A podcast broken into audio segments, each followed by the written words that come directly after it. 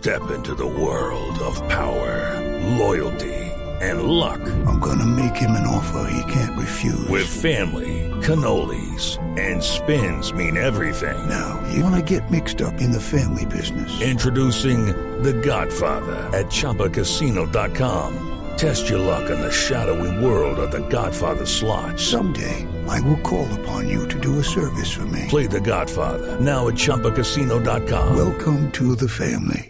No purchase necessary. VGW Group. Void where prohibited by law. 18 plus. Terms and conditions apply. En el Congreso de la República rechazaron la petición de la Corte Constitucional para que los miembros de la Comisión de Acusación dejen sus labores legislativas y se dediquen únicamente al caso del magistrado Pretel, Diego Monroy.